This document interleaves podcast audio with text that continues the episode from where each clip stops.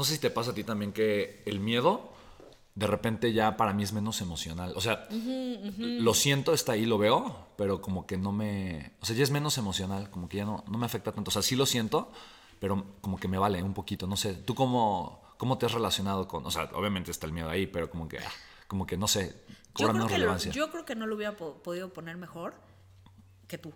Ya no es emocional. Eh, número uno, ya no, ya- exacto, ya no lo vuelvo un proceso emocional. Exacto. Em, al contrario, lo busco, intencionalmente lo busco, porque para mí el miedo tiene una connotación positiva. ¿Sí me explico? Mm, claro, claro. O sea, para mí el miedo es, claro, me estoy desafiando, estoy creciendo y ya sé que el miedo es parte de mi proceso.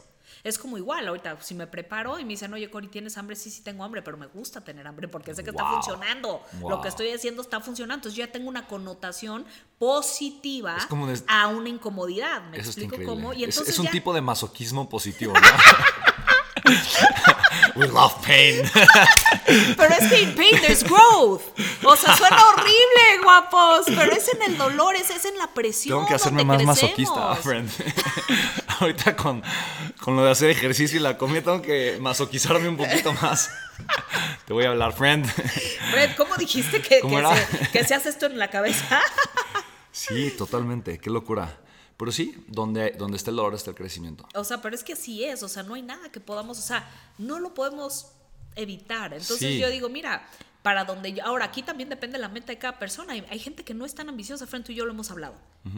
Sí. No todo el mundo nació para ser extraordinario y está perfecto, ¿eh? No todo el mundo nació para tener un cuerpazo y está perfecto. O sea, está bien. Y ojo, no, no es ni. No No, es te hace ni mejor ni peor Claro, persona claro. tener un. Simple y sencillamente, para mí, Coral, yo hablo por mí. Que yo sí me tomé muy en serio cuando Tony Robbins me dijo, lo puedes tener todo, y Elena Cairón me lo reforzó, me lo tomé muy en serio. Entonces dije, ok, entonces puedo tener el cuerpazo, el dinero, la pareja, que a esa está, está, está en stand-by, este, pero sé que lo voy a Se tener. está cocinando, Con como certeza dicen. sé que lo voy a tener, Fred. Claro. Y no me desespero porque sé, sé, y entiendo, ojo, entiendo por qué no ha llegado. Tengo una- un- un profundo entendimiento de, mi- de mis procesos. Wow, ¿por qué? Porque no, no, yo no estaba lista, friend. O sea, si a mí, si a mí me hubiera llegado el hombre correcto para mí en ese momento, yo, lo hubiera- yo algo hubiera hecho que lo hubiera regado.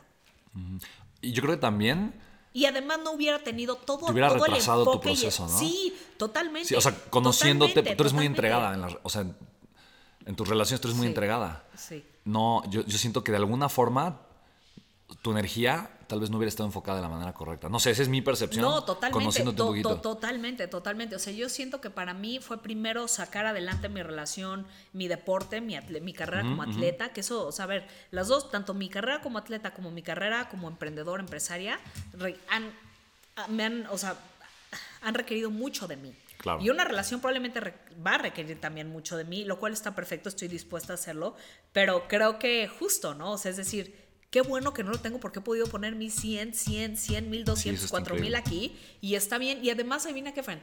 La verdad es que también sí, sí me gusta mucho estar sola. O sea, sí es una realidad. Sí me ¿Disfrutas? gusta, sí disfruto mucho mi compañía, disfruto mucho la libertad que te da estar soltero. Mm. ¿Sí me explico? Decir, no tengo que ver, a ver, voy a cuadrar mi agenda, ¿cuáles son tus necesidades? No, o sea, a ver, puedo ser un poco egoísta en este momento, ¿no? Claro. Vamos. Y eso me gusta también, que puedo ir a todo lo que doy. No tengo problema en eventualmente a mis 40, para mí los 40 son los nuevos 30, Fred. Este, o sea, ¿Qué edad tienes, Fred? feliz, 38, Fred. Ay, no manches, ¿en serio? Ah, estás, estás guapísima y jovencísima, friend. Sí, bueno, a Si ver, tú me dijeras que tienes 32, te lo creo. Sí, y, y te voy a decir, friend, O- o sea, tengo, tengo la, No la- no sé la por qué edad, nunca te había la edad cronológica la Ajá. tengo en 38, pero a ver, mis órganos y el cuerpo, tengo un cuerpo de 26, Sí, porque me he hecho sí, todos los estudios y eso, o sea, tengo un cuerpo físico de, de una chava de 26 años. ¿Desde, qué, ¿Desde cuándo has sido como freak y apasionada con el tema de la nutrición y el tema de qué Yo comer creo que y todo desde eso? hace mucho tiempo, desde hace mucho. Porque desde que yo te conocí-.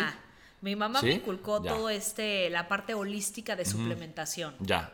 Digo, desde que yo te conocí, tu tienda favorita es Whole Foods, ¿no? Sí, toda mi vida es, es mi, es mi iglesia. Este, o sea, lo me encanta. Y, y me tus encanta. pasillos favoritos son los de los suplementos. Sí, ah, sí.